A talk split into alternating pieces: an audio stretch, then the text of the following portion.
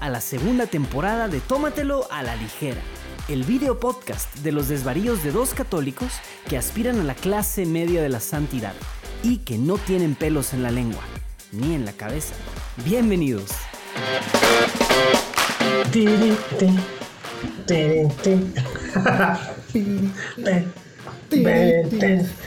Amigos de Tómatelo a la ligera, esperemos que, que, que Jerea ponga este nuestro, nuestro cantar a capela.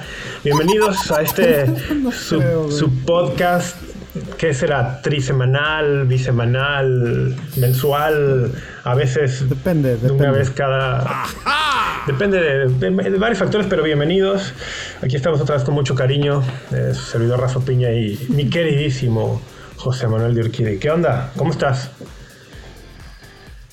¿Ya, ya te Yo bañaste no? que verano, si estuviéramos súper al tiro, súper al tiro, pues sí, eh, sí, sí, sí me he bañado. Gracias a Dios ha habido un poco de agua eh, a cubetazos, pero de repente ha habido agua acá en, en Monterrey. Sí está gacha la cosa, ¿no?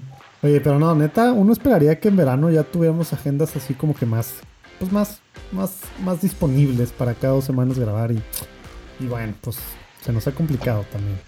Se, se ha complicado, o sea, ya vamos viendo que no es la época del año, el problema somos nosotros. Entonces, yo por lo pronto estoy muy agradecido de que podamos grabar de vez en cuando. ¿Sabes? Sí, pero sabes que también estoy agradecido de que a pesar de nuestra inconsistencia, por allí sigue habiendo personas que escuchan el podcast. No dejo de, de por aquí por allá de vez en cuando enterarme de personas que lo escuchan, que le, pero no solo que lo escuchan, lo que me sorprende más es que les guste, ¿no? El, al final de cuentas, yo sigo con la idea de que Tómatelo a ligera se ha convertido en este espacio donde tú y yo nos ponemos al día. pero, pero bueno, hay, hay, hay personas que nos, que nos favorecen con, con un poquito de su atención cada que sacamos episodio y la verdad que muchas gracias. Gracias a todos los que nos escuchan. Qué humilde, qué humilde, Dios mío. Pero bueno, sí, ahí vamos, gracias a Dios, ahí vamos. Y sí, no, no tenemos, no tenemos pocos, eh, poca audiencia, ahí, ahí va la cosa, gracias a Dios, aunque, aunque sí tenemos que estar pidiendo perdón a cada rato por esto. Yo creo que también ya les harta, ya. Ya, ¿no? Oye, hablando de audiencia, te he preguntado mil, mil veces como, como por dónde están los números de Tómatelo a la ligera. Es al día de hoy yo no tengo una idea, Oye, pero pero tú estás, tú estás en el, tú, tú estás, tú tienes acceso a la plataforma. O sea, claro, sí tengo, pero, pero, o sea, ¿cuán- ¿cuándo, me he metido? ¿Crees que me he metido alguna vez? Ah, No, no, no tengo. no, pues no, nunca, ni siquiera sé. Ahorita, te, ahorita te mando screenshots para. Pero bueno, oye, vamos, vamos directo a beber para empezar, empezar ya a agarrar ánimo. Antes, Por favor. antes del banter, ¿qué vas a beber hoy? A ver, déjame adivinar, déjame Ah, adivinar. o sea, va a haber, va a haber banter. Bueno, pues siempre hay, pero la cosa es, déjame adivinar porque estás en, estás en tu oficina, estás en los, en los, en los cuarteles generales de Juan Diego Network, por lo tanto estarás bebiendo mezcal, ¿no? Obviamente. Mira, lo bueno es que ya voy como a la mitad.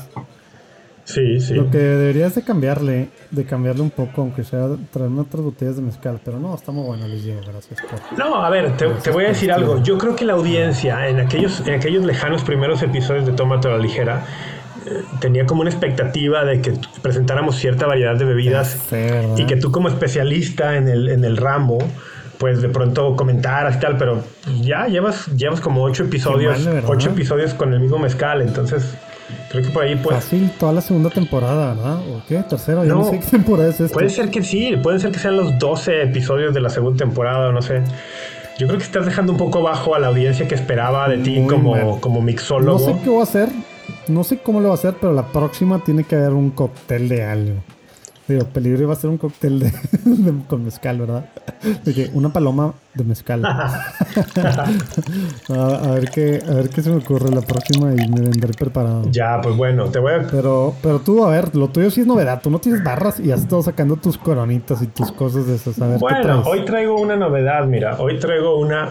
Yo nunca había visto esta, no sé si tú la habías visto. Ah, pura malta. Es una modelo, Sí, modelo pura malta. Nunca la he probado. yo nunca la había visto, o sea... ¿Dice ahí qué estilo es? Di- ¿Dice qué estilo es o no? No, no, dice pura Malta y trae, el- trae una firma de un maestro de Malta que se llama Agust- Sí. Agustín Pérez. Dice así, maestro de Malta. Maestro de Malta. Maestro cervecero. Au- No, dice maestro de Malta, Agustín Pérez, 100% Malta. 4.9 grados de alcohol es lo único que dice la etiqueta, no dice nada más. ¿Sabes qué es la malta? Un grano. No. No, no ¿qué es la malta? La cebada es el grano. Luego pasa por el proceso. Ah, ya, de malteado. Lo malte... de malteado. Ya me, habías ya me habías explicado, claro. Y termina la malta, ¿verdad? Pero, pero al final es. O sea, es cebada que pasó por un proceso de malteado. ¿Y qué es el malteado? Lo que se le hizo en ese proceso es que salgan los azúcares, porque al final los azúcares va a ser lo que va a estar, lo que se van a fermentar y se van a hacer ese que dijiste, 4.9 de alcohol. Oye, pero, pero ¿sabes por qué dice 100% malta? Pues porque toda la cebada pasó por ese proceso. ¿O qué? Mm, mm, mm, o sea, eso es de a fuerzas, pero que toda la cebada haya pasado por eso, pero no, la cosa es que muchas, quisiera decir la gran mayoría de las cervezas comerciales, no solo tienen cebada malteada, tienen otras cosas como otras cosas baratas, ¿sí? Que, que, que al final fermentan en azúcares. La cebada, pues digamos que no es tan barata, ¿no? Entonces usan cosas más baratas como tal cual azúcar de caña, que eso fermenta, ¿verdad? O, o lo más común acá en México y sobre todo en algunas, el maíz, ¿verdad? A ver, Entonces rellenan. Obviamente hay estilos que, requieren trigo, ¿verdad? Como tú has probado Jefe Weizen y algunos Sí. otros estilos así, Weissbiers, ¿verdad? sí, sí. En San Luis, en, en San Luis sacaba mucho de eso, sacaba mucho de eso, la- ¿te acuerdas? La, las Weissbier. Sí. Oye, pero no, te iba a preguntar, ¿qué es la levadura de cerveza? Wow. La levadura, ¿qué es? Pues son, son microorganismos ahí que están, que son los que se comen los azúcares y los convierten en los, las los azúcares de la cebada malteada y los convierten en alcohol. Y el byproduct, o sea, el desecho de CO2. Entonces muchos artesanales, por ejemplo, ya no le echan, no, no le inyectan oxígeno, de oxígeno, CO2, tal cual se embotella y como, como siguen las levaduras comiéndose al azúcar y desechando CO2, pues eso es eso es el, pues el, el- ¿cómo se dice? Las burbujitas que sientes, ¿no? Ya. Los comerciales le, sí le inyectan porque, porque tienen que pasteurizar para que aguante más y filtran, ¿no? Entonces ya no, eso ya no tiene nada vivo, ya no tiene levadura viva. Y la mayoría de las artesanales tienen levadura viva. ¿De, de dónde Pero sale? levaduras hay muchos estilos de levaduras. ¿De dónde sale la levadura? Ah, pues, pues digo, para empezar hay, hay levadura, digamos, natural. O sea, obviamente ahora de dónde sale, pues es, son cultivadas en desde laboratorios y tú compras levadura y, y hay muchos estilos. Hay dos categorías, ¿no? Ales y lagers, ¿verdad? Pero de lagers hay muchos estilos y de, de ales también.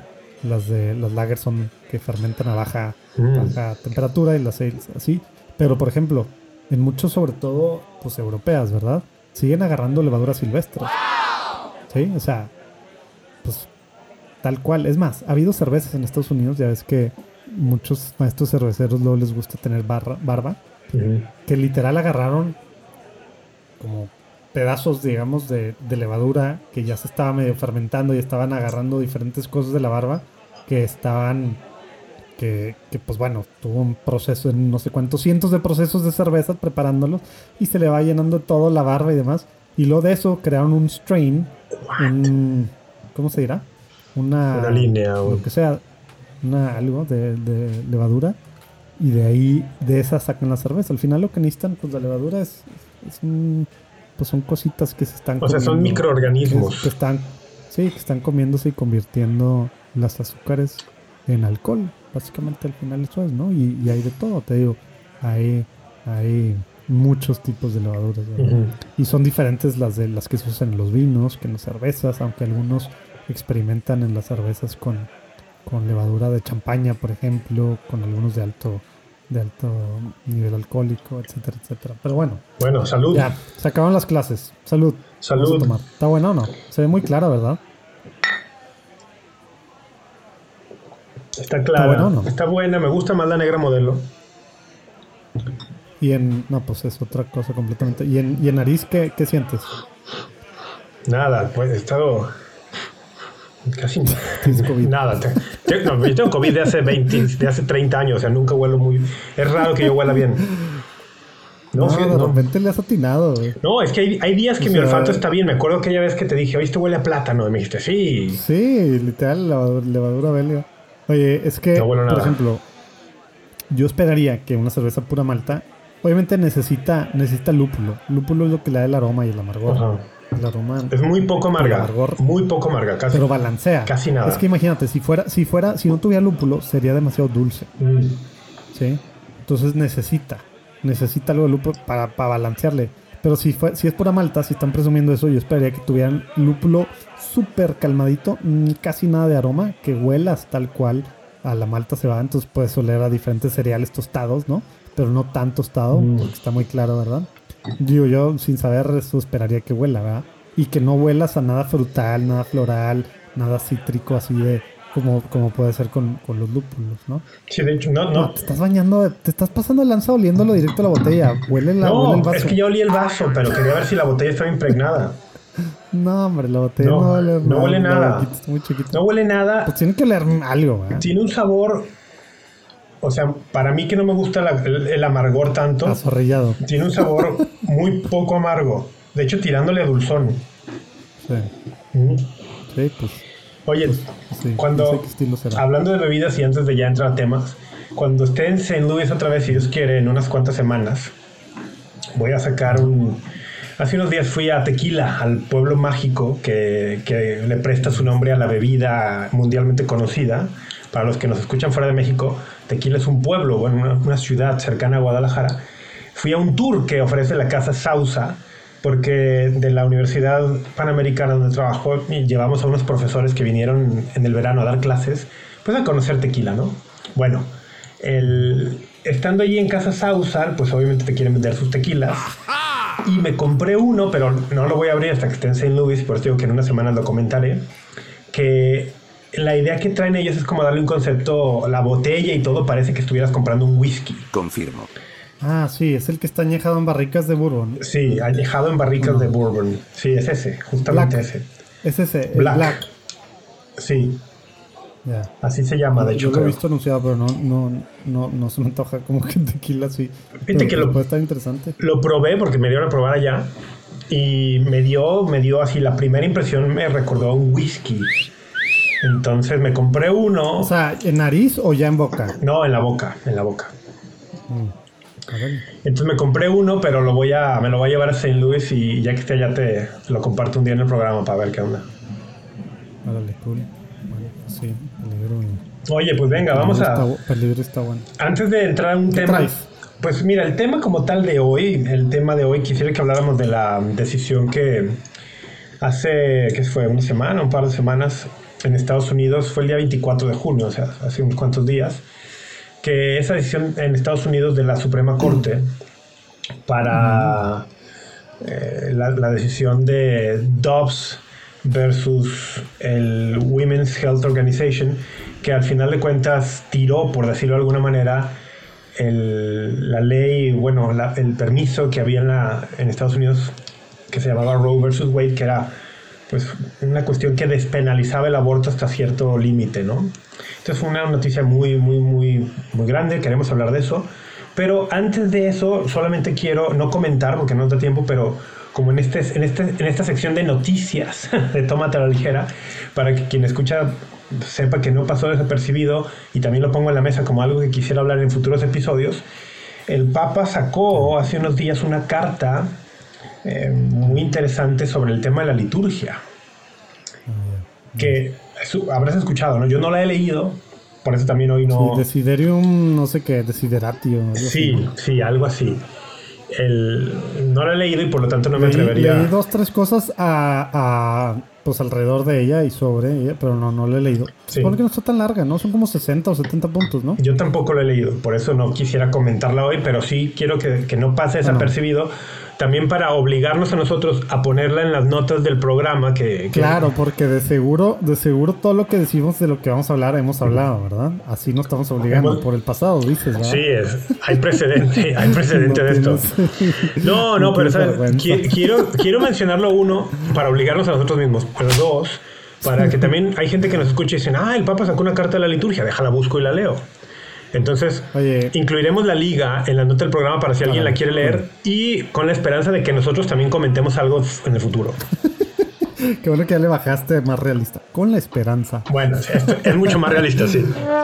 Oye, lo que me gustó, nomás así, una de las cosas que yo, de los poco que leí alrededor de, repito, alrededor de, es que, que le tira a, todos lados, ¿no? O sea, habla de los abusos para un lado, eh, de las excesivas creatividades, ¿verdad? En la liturgia, y lo también de la rigidez, etcétera, etcétera, y como que, como que ahí hay varios puntitos ahí buenos de que... No sé. Pues como que... Ah, no, no he leído nada alrededor de... No, sí, o sea, leí, leí comentarios y tal, pero, por ejemplo, una persona... de las cosas más citadas. una persona que, que, tiene, que, se inclina un poco más hacia el lado tradicionalista decía, pues el Papa no pierde oportunidad para golpearnos a los tradicionalistas, ¿no? Nada, igual dijeron los del, los del otro lado. Bueno, no sé, yo sí quisiera leerla, quisiera leerla antes de comentarla, pero bueno, que sepan que está allí. De gente más, que yo considero más centrada y, y más, con más capacidad de análisis, sí que escuché cosas, escuché cosas buenas. Pues de algunos profesores. Algunos profesores. Ah, el... ¿De allá de, de la UP o de, de, ¿cómo se llama? Aquinas. No necesariamente de Aquinas, profesores de Estados Unidos, sí. Pero que están, que están como en el centro, digamos. Escuché cosas buenas. Eh, quiero leerla porque el tema litúrgico es un tema que a mí me interesa un montón. Entonces, sí quisiera, ¿no? En serio, sí quisiera que comentáramos después eso, ¿eh? Pero bueno, pues vamos a entrarle a vamos a entrarle a, esta decisión del, tribunal de la bueno del tribunal de la Suprema Corte de Justicia de Estados Unidos. estarás al tanto, ¿no? O sea, no, es novedad que llegó a esta decisión. Para ponerles un poco de contexto, a ver, voy a dar algo de contexto y tú ayúdame a complementar lo que vayas escuchando, ¿no? El, el 24 de junio la Suprema Corte sacó una decisión que lleva por nombre Dobbs, que es un apellido, Dobbs versus Jackson Women's Health Organization. Eh, este fue un caso que llegó a un tribunal en Mississippi, donde el estado de Mississippi restringía el aborto a, a las 15 semanas, ¿no? O sea, después de las 15 semanas no se podía abortar en Mississippi. Entonces, la, Women's, la Jackson Women's Health Organization en Mississippi eh, llevó a la corte eh, esto para decir, se debe permitir el aborto después de las 15 semanas, y como en muchos sistemas, en muchos sistemas judiciales, eh, va pasando de un nivel de la corte, de un nivel judicial a otro, a otro, a otro, a otro, a otro. Eventualmente este caso llegó hasta la Suprema Corte. Entonces, es, este es el caso sobre el que se pronuncian los jueces y que en una votación de seis a favor, tres en contra, seis de los jueces en Estados Unidos dicen el estado de Mississippi, el Jackson en este caso, que entiendo que es el fiscal o un, cargo así, tiene razón en su restricción y con la decisión que han hecho, efectivamente, ¿cómo, se, cómo traducirías over, overturn? Como derogar. Pues es que, es que eh, quien deroga acá algo o abroga algo, eh, normalmente pues son los mismos los mismos legisladores. Acá fue, acá fue la corte, porque Roe versus Wade, o sea, si lo pones así, o sea, era un caso. Acuérdate que allá es más common law, ¿verdad? Y, y, eso hace que common law, o sea, es tema jurisprudencial, por así decirlo, y eso tiene los casos, aunque acá para hacer jurisprudencia es mucho más complicado, allá un solo caso puede ir dando peso para lo siguiente. Entonces, Roe vs. Wade hace 50 años, o hace un poco más de 50 años. No, un poquito menos de 50, 49 meses. Bueno, fue algo de precisamente Roe vs. Wade, ¿verdad? Entonces, eso fue algo que en una corte, se, y acá fue igual, pero la Suprema Corte la que lo echó, ¿no? Oye, además quiero hacer una presión, porque tú dijiste, tú dijiste al principio, cuando estabas hablando hace unos minutos, antes de hablar de lo de Desiderium, ¿cómo se llama? Desiderium, la parte de Turquía, la carta. Eh, dijiste que, que, despenalizaba el aborto, pero, pero lo que hizo lo que hizo eso hace casi 50 años no, no fue despenalizar el aborto, fue proteger el aborto, elevarlo a un, a un rango de protección. Y la cosa, eso es, eso, eso es diferente, ¿verdad? Y, eh, y también el, tema es que no, no, está, precisamente era algo, una protección súper amplia. Entonces, eh, cuando los, los, últimos años, y sobre todo meses, pero los últimos años, a la gente en Estados Unidos se le preguntaba, estás a favor de Roe versus Wade, o sea, de que el aborto estuviera permitido y fuera legal y todo este rollo y hubiera apoyos del Estado eh, a nivel federal, etcétera, para, para los abortos, todo lo que se abren las puertas o se abrieron las puertas por casi 50 años, la gente decía que sí, ¿verdad? La, una, una gran cantidad de gente, la mayoría decía que sí, ¿verdad? El tema es que luego hacías otras preguntas, algunos de estos, pues de los ya más posters más inteligentes, ¿no? Y, y, hablaban de supuestos. Y ya salía el peine, ¿verdad? De que realmente, por ejemplo, el, el, tema de el tema de, de Roe Wade no, no pone límite como en Europa, eh, que, que, en la mayoría de los países es visto como algo barbárico el, el, abortar después de las, creo que 18, 20 semanas. Algunos países hasta después de las, de las 8, 10, después de las 8, 10, 12 semanas. Acá, pues ya sabemos el caso de Nueva York, daba la posibilidad para que los estados pudieran hacer hasta literal la semana 40, que es la semana en la que está más que viable, ¿verdad? O sea, ya es la semana de nacimiento, ¿verdad? O sea, podías abortar el día en el que vas a dar a luz, ¿no? Y, y, es una cosa muy diferente proteger eso, ¿verdad? A simplemente no penalizarlo. Tienes razón. Porque ahora lo que se hace, porque ahora lo que se hace no es que se penalice el aborto, y eso estaría bien entrarle, ¿verdad? Es simplemente que ya no está protegido y ya cada estado puede hacer lo que quiera. Sí, Obviamente ya ha habido estados para todos lados. Vamos a llegar ahí, pero sí tienes razón. O sea, lo que hizo Roe fue prácticamente establecer una especie de derecho exacto, exacto. al aborto hasta el momento de la viabilidad. O sea, no especificaba, eh, según yo no especificaba un número de semanas. Y hay que recordar que Roe vs. Wade es una decisión de 1973, de enero de 1973, donde también nuestros, digamos, los... No, sabemos... ciencia. Exacto, sabemos mucho más hoy la medicina, pues era otra cosa. La, medicina, la biología, la embriología, pues ha avanzado mucho en 50 años. Pero en aquel momento decía, bueno, hasta que haya viabilidad, ¿no? En aquellos tiempos yo creo que la viabilidad la consideraban arriba de las 30 semanas, quizá, qué sé yo. Y hoy sabemos que puede ser mucho más abajo que eso, ¿no? Pero bueno, eso, eso quedaba protegido, digamos, en, eh, en la decisión de Roe versus Wade y se habían amparado los, los, los jueces en el 73 en la enmienda 14 a la Constitución de Estados Unidos bajo, el, bajo la cláusula del debido proceso y del derecho a la privacidad, ¿no? Bueno, no vamos a entrar mucho al tema legal, solo es como para dar algunos, algunas cuestiones ahí. lo, que, lo que hicieron ahora los jueces fue decir, bueno, en una lectura de la enmienda 14 y del derecho a la privacidad y el derecho al debido proceso, etcétera, pues allí no, no, está, no está amparado, no está amparado el derecho a abortar el, donde yo quiero centrarme es un poco en, en la reacción, en la reacción, bueno, no, eso sería también, pero en la reacción que hemos visto de parte de, ambos lados, ¿no? El, ah, por, por, ejemplo, sí, sí la tiene. por ejemplo, alguien decía, ¿no? Decía, ah, es que la, la corte, los jueces de la corte son pro vida. Mm, y a, mí ese tipo de reacciones me, me, parecían no bien informadas, porque en la decisión de, de Dobbs, o bueno, sí, la decisión que ha hecho la, la Corte sobre Dobbs versus Jackson Women's Health Organization, o sea, no se menciona en ningún lugar el, el derecho del, del, embrión o del feto, o que se le reconozca un carácter personal, o que se diga que la vida desde la concepción, o sea, no menciona nada de eso. O sea, el, el, el, esta, esta resolución de la Corte, lo único que ha hecho que no es, a ver, tampoco es que sea poca cosa, ¿eh?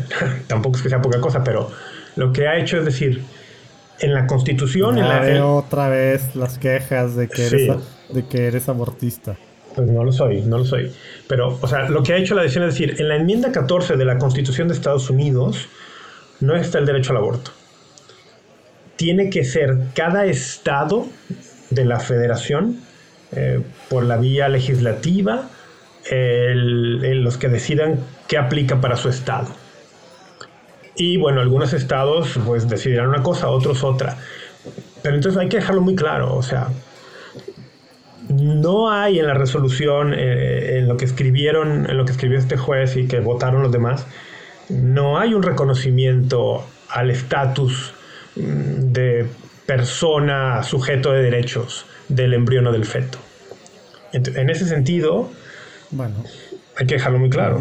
Bueno, que No, o sea, sí, en el sentido muy legal, pues, o sea, hay razones diferentes por las que se tumba algo, pero dirá cualquiera, de un lado o del otro, que los jueces, digamos, que acá se les diría ministros, pero ya se les llama jueces, ¿verdad? Sí, los ministros de la Corte aquí, ¿no? La Suprema Corte, y allá, pues son jueces. Eh, diría, pues son, son jueces conservadores. Y de hecho algunos ya han salido y que siguen otros temas, ¿no? Eh, en la agenda que es una agenda conservadora. Entonces, la, la minucia legal puede ser por forma o puede ser por fondo, no necesariamente el fondo del que tú estás hablando, porque acá se estaba tratando de una cosa muy particular sobre la enmienda 14, como tú dices. No, no era el tema de, no se, no se estaba hablando en el fondo del asunto sobre, sobre cuándo empieza la vida, que si en la concepción, que si al momento de, del primer respiro, que si tal. Pero quienes lo lograron, pues fueron pues aún contra todo pronóstico, y creo que el año pasado y antepasado, mm, lo platicaba yo aquí, o sea, yo, yo veía a muchos pro vida, que obviamente yo soy pro vida, pero veía a muchos pro vidas, eh, digamos, más di la verdad, di la verdad. Muy, muy, emocionados.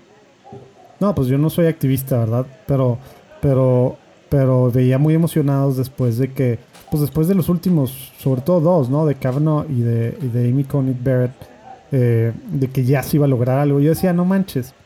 Los, o sea, ¿cuántas veces los últimos casi 50 años ha habido jueces conservadores en la mayoría? Y siempre los republicanos es algo que dicen y al final no se arma. Porque al final siempre salen, ah, sale alguien, y yo pensaba que Roberts iba a ser, ¿verdad? Sale alguien en contra de, ¿verdad? O se pone acá. Y acá, pues resulta que sí, la mayoría, esta mayoría de jueces conservadores, que tiene a estos últimos, que fueron designados por Trump, ¿verdad? Pues sí lograron lo impensable, ¿no? Ahora también... Esa es, la realidad. Que también hay que decir que no solo, no solo estos temas no son que los, los jueces o los ministros de la Corte deliberan cuando quieren de ellos, o sea, necesitan que todo el aparato legal, todo el aparato judicial desemboque con casos desde los niveles más bajos hasta que, que lleguen hasta ellos. Entonces, sí, sí, pueden atraer, pero es muy raro. Pero ellos sí pueden atraer casos, ¿verdad? Pero sí, pero lo que voy es que si no hay casos que tienen la facultad para hacerlo, toquen estos temas concretamente. Eh, no es como que ellos dicen, ah, ah vamos a revisar. un caso. Ajá, vamos a revisar este tema. No, no son, no son legisladores. Eso es a lo que va. No son legisladores. No, son legisladores y tampoco es que a voluntad de pronto digan, oye, ¿por qué no revisamos la enmienda 14? No, tiene que haber un caso que se los ponga en el escritorio. Pero normalmente hay millones de casos para todos lados y ellos escogen a cuál. O sea, no, no escogen, llegan hasta la última instancia, que son ellos, pero pudieran escoger, aunque creo que no es práctica común en Estados Unidos, aunque de repente en México sí, aunque más por razones políticas, pero pudieran hacer, hacer uso de su facultad de atracción, ¿verdad? Sí, y jalar algo que está a nivel, a nivel más local para, para ellos decidir, dependiendo del tema, ¿no? Oye, pero, pero, a ver, lo que dices, lo que dices es, sí es muy importante, porque sí, o sea, es cierto eso, pero eso no le quita nada de que sea una victoria provida en mil sentidos, ¿no? No, no, por eso. Porque se te hace que es muy relevante esto. No, por eso, o sea, eso, eso es lo que sí quiero decir, o sea, no es que no sea una victoria, no es que sea algo menor, pero sí creo que conviene a la gente, o sea, calificarlo como tal, o sea, la, resolución como tal, y tú bien dices, no, pues no, estaban tratando el tema sobre si el embrión es persona o no. No, definitivamente no. No estaban tratando el tema si el embrión tiene derecho a vivir. No, no estaban tocando ese tema, pero es importante decir entonces, ah, es que los jueces son pro vida y esta es una resolución pro vida. No. O sea, es una resolución. yo, no, es, una, resolución que dice. Gol y un autogol son lo mismo. Entonces yo pues, lo veo como un win al final de cuentas pro vida. Es un win pro vida, pero no significa que la resolución sea pro vida. Y, creo que es importante porque porque de pronto tomato tomato. No, yo no creo que yo creo que no era potero potaro sí yo no creo que es una, una distinción menor porque al final de cuentas esto envía a los estados y el o sea en mi opinión a nivel por ejemplo legal otro, otra cosa hubiera sido que de pronto los jueces, ministros dijeran, constitucionalmente en Estados Unidos está protegida la vida humana desde la concepción. Es que esa es la cosa, pues no era lo que se estaba juzgando, ¿verdad? Por eso. Y la cosa es que la constitución no dice eso, ¿verdad? Porque precisamente como de decir, esto, la constitución todavía más, ¿verdad? Y cada enmienda pues le fue agregando, pero pues tiene más de dos siglos, ¿verdad? La constitución tiene dos siglos y medio, ¿verdad? Y, y ese rollo, pues, no estaba nada claro. La concepción, o sea, cuando, o sea, era la vida, ¿verdad? Lo que nosotros decimos, porque los católicos creemos en la biología, en la ciencia, es que cualquier ser vivo, ¿verdad? Y por eso se protegen los huevos de, de, especies en extinción, ¿verdad? En peligro de extinción. Pues cualquier, cualquier ser vivo, desde que se, se fecunda, eh, ya está, desde la concepción, pues ya, ya hay vida, ¿no? Y, etcétera, etcétera, ¿no? Pero, pero, pero eso pues también es algo que, hemos estado descubriendo, ¿no? Sí. Yo, yo no sé, a mí, a mí, a mí, a mí me da miedo otras cosas, pero, pero esa, pues que tomar las victorias. No, tenemos tantas victorias, hay que tomarlas. No, no, yo nunca, no estoy diciendo que no, solo sí con un granito de sal y distinguiendo muy bien, distinguiendo muy bien. ¿Qué hizo la decisión de Dobbs? Regresar a cada estado la facultad para legislar sobre el tema. Y, sí, o sea, propiamente quitó, quitó, quitó el derecho a nivel federal. Sí. Entonces, lo que pasa por default, ¿verdad? No, no hace eso directamente, ¿verdad? Por default, ya que estado puede decir lo que quiera, ¿verdad? Que ya se ha visto que ha habido para los dos Ahora, en este tema, yo, yo no estoy tan informado, a lo mejor tú estás más. O sea, ¿qué hacía, ¿qué hacía Roe? ¿Qué hacía, la, qué hacía la, el dictamen de Roe versus Wade a nivel estados?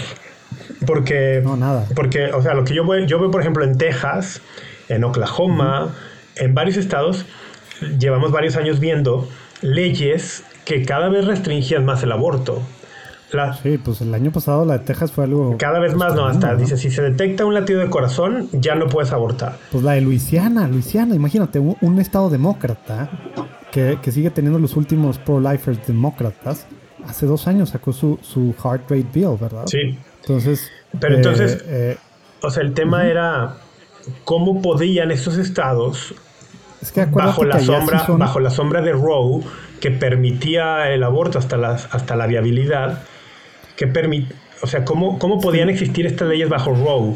Era lo, que a ti te enseñaron sobre, sobre, en primaria sobre México, de que son estados libres y soberanos en México, es mentira. en Estados Unidos es verdad. ¿Qué, me, ¿Qué me estás diciendo? ¿No somos una federación? ¿México no es una federación?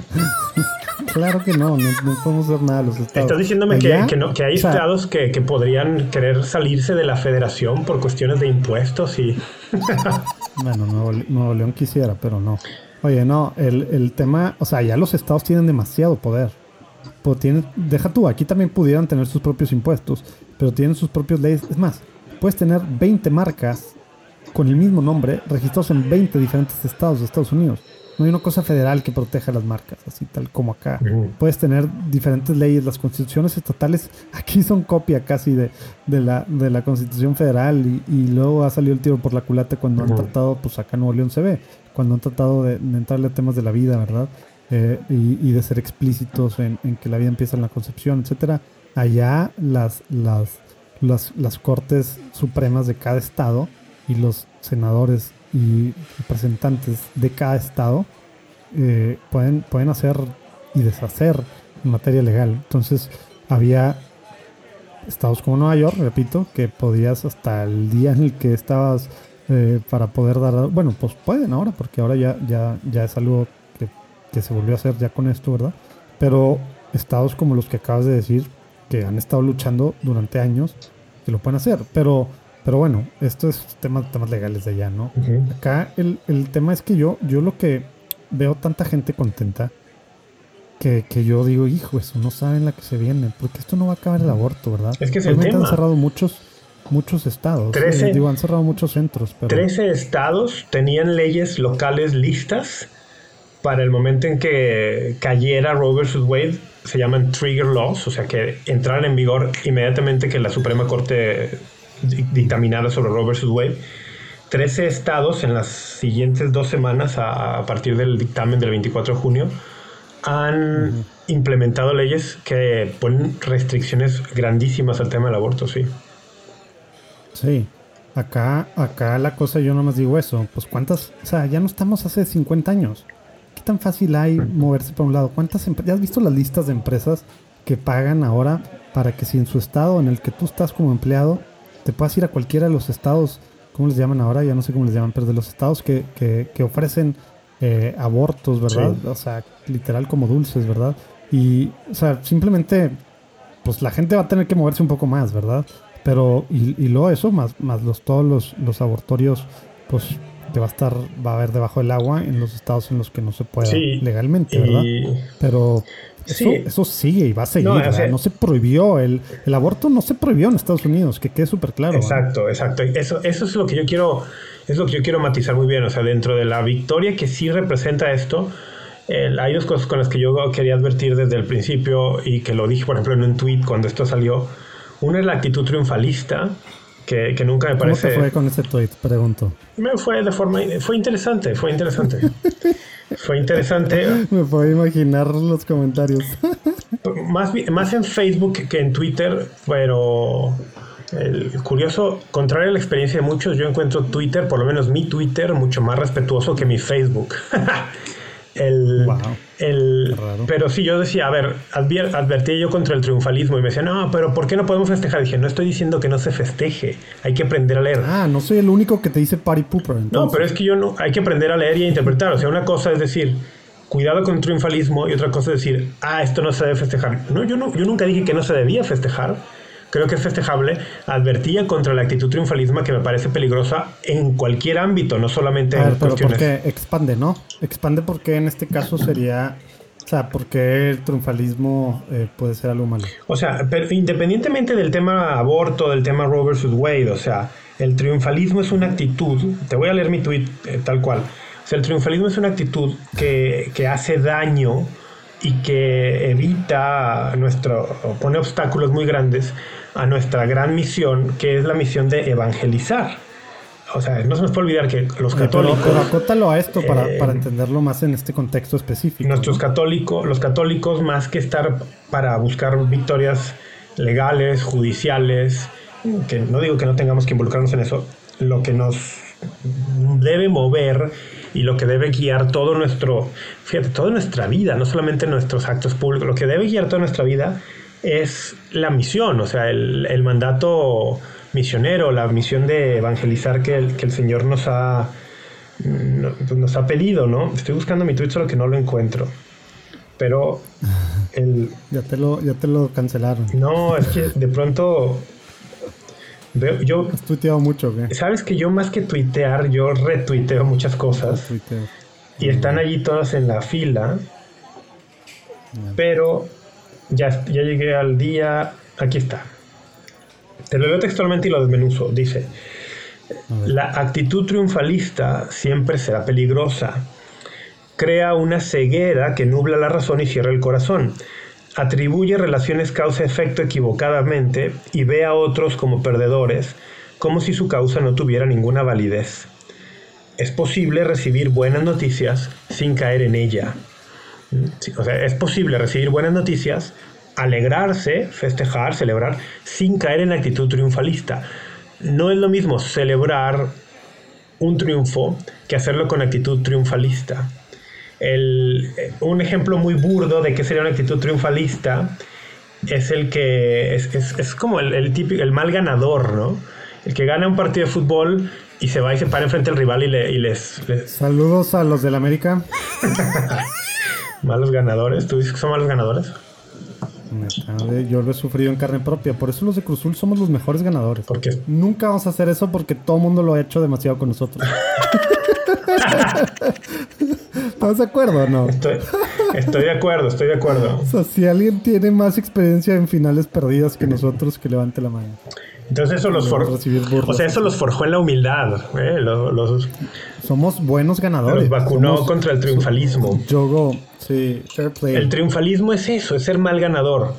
Pero no solo es eso. El, sino... O sea, en este caso, ¿qué significaría? Eso es lo que yo termino de no entender. Sí. Porque se puede leer como que no quieres que todo el mundo esté súper contento festejando. Pero ¿por qué se puede leer así si no estoy diciendo eso? No, por eso quiero entender a qué es a lo que te refieres. Sí, no, pero me llama la atención porque, o sea, ¿por qué se, por, qué se leería de, ah, no estén contentos? O sea, en, en ningún momento digo eso, ¿no? Digo, no, pues, digo que se. Sí, es como lo leyó mucha gente. Que se puede. Quiero que, explique. Ahora, debo decir que la gran, la enorme mayoría de las personas que reaccionaron a mi tweet o a mi post en Facebook fueron reacciones positivas. De acuerdo. Una pequeñísima fracción eran los que mal leían. Y de hecho, una. Haters gonna hate. Una, una, una persona en Twitter sí me decía, pero oye, déjanos aunque sea celebrar un día.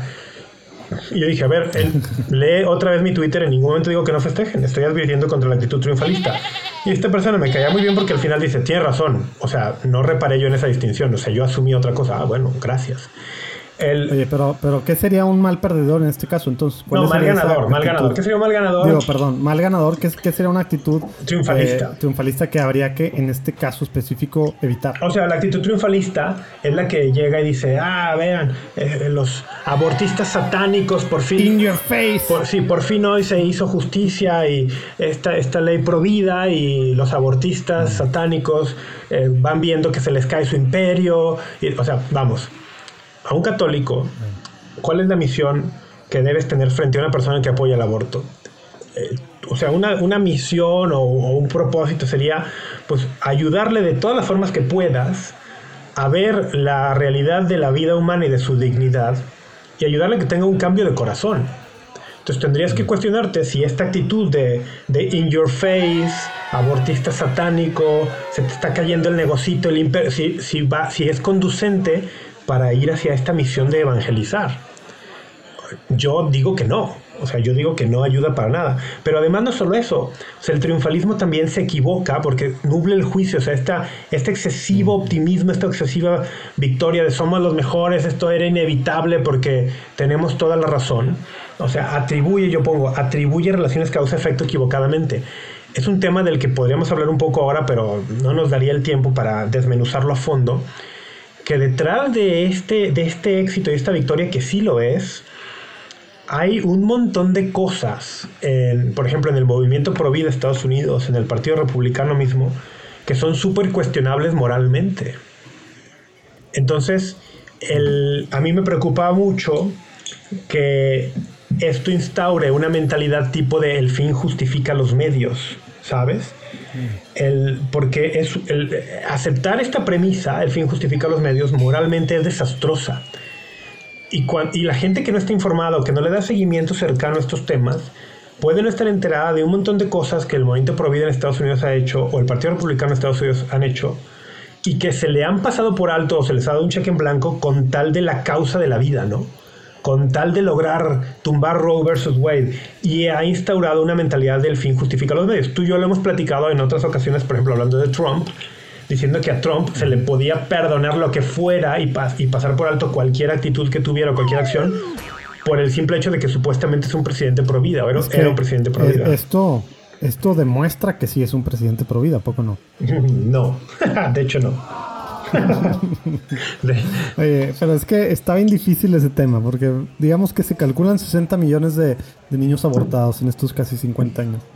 Esto, en la mente de muchos, significa que los próximos 50 años, obviamente, si todo siguiera igual, ya sabemos que no funciona así, pero serían 60 millones, 60 millones de, vidas. Pero eso no es así, eso no es así. Cosa que no, Exacto, es a lo que voy. Cosa que, no es cierto por lo que acabamos de platicar, de que esto ya es, depende de los estados y ahora ya no es la realidad hace 60 años, ya te puedes mover de un lado al otro, aparte de todos los incentivos de las empresas y demás. Pero, pero bueno, son millones, quiere uno pensar, de todos modos, de, vidas salvadas. Entonces, en un sentido muy estricto de la palabra, para muchos, para la gran mayoría a lo mejor de, de, de providas, ¿verdad? Claro que es el presidente, eh, como le llaman, como dicen, el, como dijo tu, tu amigo Verástegui la semana pasada, eh, es el presidente más pro vida de los Estados Unidos, ¿verdad? aún, en aún con todas las acotaciones, ¿no? Sí, eso dicen. La cuestión de, todo, de fondo, la cuestión de fondo es, es que esto no va al fondo de lo que yo estaba diciendo. O sea, la cuestión de fondo es no, ya sé, pero estoy aprovechándolo para... sí, sí, no, pero la, la cuestión de fondo es que para llegar a esto, hubo muchos actos de parte del lobby pro vida y del Partido Republicano que están íntimamente relacionados, que fueron moralmente muy cuestionables, y no solo cuestionables, sino en algunos casos abiertamente inmorales, y que se justificaron bajo la premisa de, pero pues tenemos que tumbar Roe. Entonces, el, la, eh, por eso digo, atribuye erróneamente relaciones causa-efecto y no te deja ver el big picture, no te permite ver que el fin nunca justifica los medios por más que sea un fin súper loable, que sea un, fin súper encomiable. El fin nunca puede justificar los medios. Y además, también la actitud triunfalista impide acercarte al otro, al bando perdedor, por así decirlo, y te impide en este caso nuestro evangelizarle. Porque, por ejemplo, hablemos de este tema ahora, el, el, terrible trabajo que hicimos los creyentes, los, sobre todo pensemos los católicos, el horrible, terrible, muy mal trabajo que hemos hecho para mostrar que la vida humana es valiosa desde la concepción con argumentos que no sean religiosos. Si tú te das cuenta la reacción que hubo en medios de comunicación y, y que de alguna forma supongo que representa la reacción de las personas opuestas a la decisión de la Corte, la gran mayoría de las personas opuestas a esto decían, ah, la Corte está legislando con visión religiosa, que la Iglesia se salga de estas cuestiones, que la religión no se meta en los derechos de las mujeres. O sea, hemos hecho un muy mal trabajo nosotros, creyentes, al tratar de explicar estos temas de manera que se vean no como una cuestión religiosa, sino como una cuestión humana. En la mayoría de las personas, de la mayoría de las personas que están a favor del aborto, ven y piensan que nuestra oposición al aborto es por motivos religiosos.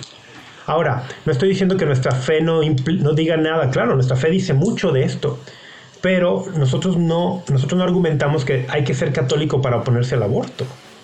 Hay que ser humano pero hemos hecho, hemos hecho un muy mal trabajo, al grado que, ¿y cuál es la implicación de esto con lo que yo estaba diciendo antes? Pero creo que hice una gran tangente, que si mi misión es evangelizar, pero para una persona en su cabeza, el aborto es un derecho, y esta decisión fue alcanzada por, por grupos de personas que con una visión religiosa quieren quitarle derechos a otros, eso inmediatamente cierra las puertas para otros contactos con la religión. Ahora, no estoy diciendo que, ah, pues entonces hay que dejar el aborto con tal de poder evangelizar. No estoy diciendo eso para las personas que no, escuchan bien y, interpretan otras cosas. no estoy diciendo eso. Pero lo que sí estoy diciendo es que personas, por ejemplo, que están a favor del aborto en Estados Unidos, son muy agudos para observar las falencias morales del movimiento pro vida, que tiene muchas, ver la doble moral del movimiento pro vida, que tiene mucho de eso, y decir, esto es una hipocresía motivado solo por cuestiones religiosas, no tienen razones de fondo, etcétera, etcétera. Y al final lastima mucho nuestra credibilidad, nuestra integridad moral, como para luego llegar y decirle, oye, te vengo a proponer una verdad de vida que es buena para ti, y va a decir, no te creo nada. O sea, no sé si logras ver cómo a dónde quiero ir con esto. El triunfalismo no, sí, 100%. solo esto, solo esto. O sea, como el triunfalismo. el triunfalismo puede sacarnos del modo evangelizador o poner por encima el modo pro vida eh, del modo evangelizador, cuando el tema pro vida tiene que estar encapsulado, orgánicamente integrado, católicamente integrado dentro de mi ser evangelizador, no al revés. Sí, la cosa es leer, o sea, lo que estás diciendo es desglosarlo bien, quien lo está escuchando y no está de acuerdo, para que entienda que no está diciendo Rafa cosas que no está diciendo y que no está escribiendo cosas que no está diciendo, porque, porque es bien fácil saltar, ah, entonces no vamos a hacer mil rollos que les causen, que les causen algo malo a ellos, porque pues con miedo a que luego ya no va a haber puentes para ellos. no, no, no está diciendo eso para nada, ya lo explicó un millón de veces qué significa esto, ¿verdad? Porque luego es de las cosas que más se pueden se pueden eh, atacar, digamos, estos rollos. Yo, yo digo, no sé, ya se me hace que este tema, o sea, pudiera, pudiera rascarle y tratar de hacer más debate de esto, pero creo que lo hemos platicado varias veces. Y yo pienso como tú en, muchos sentidos, aunque, aunque cuestiono a lo mejor eh, algunas de las cosas que, las formas en las que como las haces y te cuestiono y por eso lo expongo aquí mismo. Eh, pero, pero bueno, el, tema de, el tema también, yo creo que algo muy importante es que tú has dicho el grupo Provida, el movimiento, no dijiste grupo, perdón, el movimiento Provida. Yo creo que eso es de los grandes, grandes rollos que vamos a ver ahora, ¿no? Porque resulta que no es un movimiento Provida. Ah, no. Son cientos, miles de movimientos Provida. Y estaban todos unidos durante casi 50 años contra Roe versus Wade. Pero eh, hay unos que se enfocan. Era el gran aglutinante. Era el gran, era el gran aglutinante. Exacto. Porque hay, ahora va a salir el paywall. Hay muchos infighting. Hay mucho infighting dentro de los pro vida en Estados Unidos. Y, pero había, pero se aguantaban. Porque había que hacer. Había como una causa, una gran causa que los unía. Exacto. Ahora, ¿qué va a pasar? Es, uno, es una de las cosas que, que pues digo, los analistas católicos pro vida y muchos líderes pro vida que son pro vida, ¿cómo dicen? Pro whole life, o cómo se dice? Pro integral, ¿cómo se dicen? Que no nomás ven de los nonatos, sí, Sí. Pero, ¿cómo se dice? Eh, una ética consistente de la vida. Ah, de hecho, Ándale, consistent ¿sabe que Estoy escuchando un, término que ojalá, ojalá agarrara fuerza, que hay personas que empiezan a llamarse a sí mismos pro persona, no solo pro vida, ¿no? Como para distinguirse. Suena muy, muy antropológico, pues sí. El, el rollo de de lo que va a pasar los próximos, deja tu meses, años, no años, Va a ser súper importante, ¿verdad? Va a ser muy importante qué pasa con este gran movimiento que estaba en contra de Roe vs. Wade, que estaba compuesto de muchos diferentes grupos de miles de diferentes y muy variados intereses. Sí, sí. Con, con, con intereses con todo lo que eso quiere decir. Vamos a pedir para que esta gente siga luchando en sus estados por lo que significa lo que tocas decir, por, la defensa de, la persona, ¿verdad? La defensa de la vida en todo, lo, todo el aspecto que eso quiere decir. Y hay que estar muy atentos también porque, porque precisamente yo creo que lo dijiste y es algo que, llevan unos años, sobre todo lo hemos platicado aquí con Trump, ¿no? Pero, pero llevan unos años diciéndolo, pues varios renombrados pro vida que llevan no cinco, no diez años, ¿verdad? Sino décadas luchando en favor de la vida que este movimiento pro vida se salió de las manos en los últimos años ha sido reconocible por las cosas que tú enumeraste, ¿verdad? Por este, por este fin justifica los medios y por, por tantas cosas de cómo, pues al final sí, de burlarse, ¿verdad? Y de, y de, y de no, de enfocarse en ciertas cosas y de mala forma de algunos, obviamente de algunos grupitos, ¿verdad? O algunos líderes, algunos líderes muy, el discurso. Sí, algunos líderes muy reconocidos que abiertamente han dicho cuando se les ha hecho notar que no les importa toda la vida, sino solamente luchar contra el aborto, algunos descaradamente han dicho, sí, tienes razón, o sea, yo, yo soy, estoy en contra del aborto, I am anti-abortion, no me importan los migrantes, no me importan los niños recién nacidos, o sea, hay, quien descaradamente lo ha dicho, ¿no? En, el, en ese movimiento llamado Provida. Entonces, incluso hay, hay líderes de este llamado movimiento Provida que se molestan cuando alguien dice, oye, pero ser Provida implica otras cosas. Dicen, no, esto es una marca registrada de lucha contra el aborto nada más. O sea, es, si es una cosa, si es una cosa que hay que tener en cuenta ahí y sobre todo que los católicos no nos podemos dejar arrastrar por eso. Sí. Y, oye, y a ver, ya que estás hablando de eso, ¿cómo entra aquí esto que, que también ha salido un poco últimamente, ¿no? Esto del activismo que en este caso se convierte en militancia para muchos católicos en cuanto a a prioridades de, lo que soy parte, ¿verdad? Yo como católico, ¿verdad? Mi misión en la vida termina siendo una cosa y yo soy parte de este grupo que tiene que hacer esto y a lo mejor es un grupo que sí es católico, religioso, ¿verdad? Pero cuya misión es esta y, y eso va por encima de realmente todo lo que involucra el ser católico, de cosas básicas. Y ojo, estoy diferenciando entre los llamados dentro de la vida hemos platicado aquí muchas veces que estamos llamados a diferentes cosas, tenemos diferentes vocaciones, pero también llamados a diferentes apostolados y a diferentes, pues, pues sí, diferentes enfoques de, lo que hacer. Pero esta militancia, ¿cómo ha jugado con esto? Porque, porque es de las cosas de que ponerte la camiseta, la cachucha de cierto grupito, movimiento llamado, qué tan fácil se va, ¿no? O sea, se va de las manos. sí, y por eso lo hemos dicho en otros temas y hay que decirlo aquí otra vez es bien importante tener en, la jerarquía adecuada nuestras prioridades o la prioridad, la jerarquía de, nuestra, de nuestras identidades, ¿no? El, tú, José Manuel Urquidi, eres hijo, pero también eres esposo y también eres padre y también eres un profesional de un área, etcétera. Pero todo eso tiene que estar integrado por algo. Tiene que haber, un, tiene que haber una, una gran identidad que sea la que, la que, la que agrupe todo eso. Eh, que en el caso de cualquiera de nosotros, esa gran identidad que debe dar coherencia a todo y que debe integrar todo nuestro, todas nuestras facetas, es la de ser hijos de Dios. Somos hijos de Dios eso tiene una cuestión para los católicos muy visible, que es nuestra pertenencia a la iglesia. Entonces yo diría,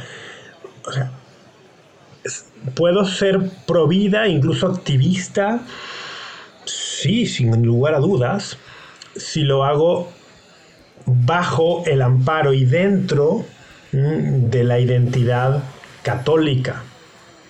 Es decir, que sea primero católico y que mi ser católico informe mi ser pro vida. Porque de lo contrario, voy a poner como mi gran identidad ser pro vida y voy a leer e interpretar mi catolicismo bajo ese filtro. Y es ahí cuando nos volvemos presas fáciles de la manipulación de líderes sin escrúpulos, con mentalidad del fin justifica los medios y que quieren capitalizar políticamente un tema tan controvertido como la cuestión del aborto. Y que entonces... no, no, no se vale todo en la guerra y esto es una guerra, es una lucha. Pues no, en la guerra no se vale todo. Ni en el amor se vale todo tampoco, ¿eh? ¿Quién, inventó esas cosas de que en la guerra y en el amor todo se vale? O sea, ni siquiera sé qué significa la cuestión del amor. O sea, la cuestión de la guerra podría entender que alguien sin escrúpulos diga en la guerra todo se vale, no es cierto. Pero ¿a, qué se referiría la parte de en el amor todo se vale? No tengo idea. no tengo idea. Necesitas estar necesito estar eh, con el corazón roto para poder entender eso, Rafa. ¿Será? ¿Será eso? No, no tengo el corazón roto, gracias a Dios. Jet, jet. ¿Jet? ¿Me estás deseando el mal o qué? No, pues digo, si eres humano, ¿verdad? ah, pues si eres humano. Ahora, ¿puedo, puedo darle un giro teológico y decir, mi corazón está roto por el pecado. y sí lo está. demasiado aburrido tu parte. Oye, pero no, déjame, déjame regresar al tema de el, la manipulación es un riesgo latente para quien considera que su primera identidad es pertenecer al movimiento pro vida y que en segundo lugar es católico, ¿no? El, o, igual quien dice, yo mi primera identidad es pertenecer a X partido político y en segundo lugar soy católico. Es igual de equivocada quien dice, por ejemplo, una persona que dice, mi primera identidad es pertenecer a tal movimiento religioso dentro de la Iglesia Católica o a tal espiritualidad. Por poner ejemplo, ¿no? Que alguien diga, ah, yo soy primero jesuita y después católico o soy primero Opus Dei y después católico. Y entonces, a la luz de mi espiritualidad ignaciana, interpreto el catolicismo. Y la norma... pero sí se vale divina voluntad. Soy divina voluntad y lo católico. Eso sí No, tampoco. Es, es, el mismo caso. Primero eres católico. Pensé que eso sí se vale. Y, y, y el catolicismo, el magisterio de la iglesia, en su totalidad, debe informar mi tener un carisma ignaciano o tener un carisma divina voluntad o tener el carisma dominico. Mi ser católico debe informar, darle forma a mi ser en las distintas facetas. eso creo que nos ayuda a, no caer en manipulaciones. hablando de manipulaciones, un par de días después le preguntaron al expresidente Trump en Estados Unidos que qué opinaba de este tema del fallo de los jueces. President, acuérdate que ya no dicen ex. Bueno, hay quien sí le llama ex, hay quien le dice president. Eso me parece cosa menor. El, pero y, que es el presidente legítimo, acuérdate.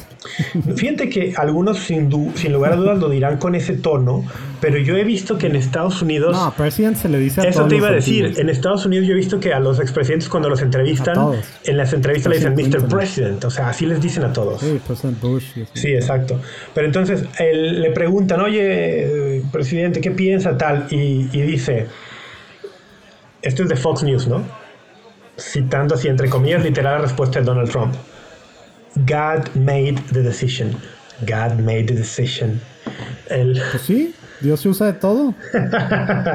sí, yo no sé si él lo estaba pensando en términos de la providencia divina, como le explicaba Santo Tomás de Aquino, pero a mí, a mí, a mí eso me parece que... Yo creo que sí, se ve que es un nivel de formación teológica sí da para eso. Para, sí, seguro.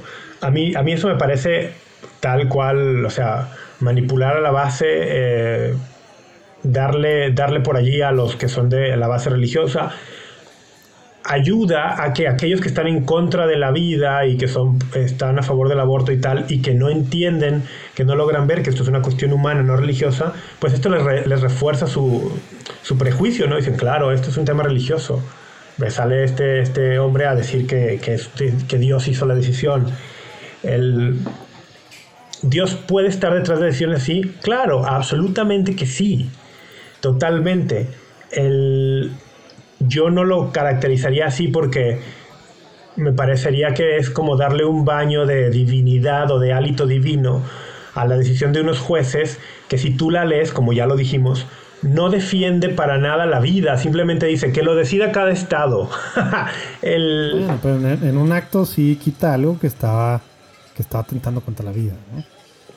Sí, pero al final de cuentas, démonos cuenta que esto podría llevar perfectamente o sea, quizá no suceda. Dios quiera que no suceda. De hecho, si tú me preguntas el día de hoy, yo te digo, probablemente no va a suceder. Pero esta decisión constitucionalmente abre la puerta a que el día de mañana los 50, o cuántos son estados, los 50 estados de la Unión Norteamericana entre Canadá y México, legalizaran el aborto hasta los nueve meses este, esta decisión no significa una protección constitucional a la vida de ninguna manera. De ninguna manera. El día de mañana, en 10, 15, 20 años, amparados bajo esta decisión, cada legislatura estatal podría definir que el aborto es legal hasta el momento del parto y puede haber otro Roe versus Wade, ¿verdad? Sí. A nivel federal, ¿verdad? entonces, o sea, bueno, sí, tema diferente. Algún otro caso podría llegar buscando amparar el aborto no en la enmienda 14, sino en otra. O sea, no sienta un precedente de protección a la vida.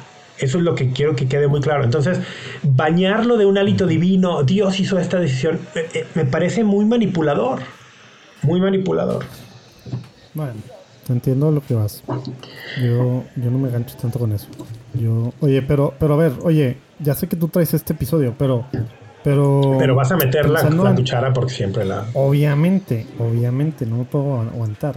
O sea, hay gente que dice que, que entonces, precisamente, como sí es una decisión pro vida, ah. eh, eh, eh, ahora lo que viene, pues es precisamente cosas contra los gays, contra fertilización in vitro, etcétera. Porque creo que no me acuerdo si Alito o Robert. Thomas. Thomas, Thomas fue el que se aventó un comentario así. Bueno, estamos hablando de los jueces de la Suprema Clarence Thomas, bueno. Se aventó un comentario así. Pero, pero, pero yo además quiero dejarlo muy claro. Legalmente, o sea, no tiene nada que ver, ¿verdad? No. O sea, él.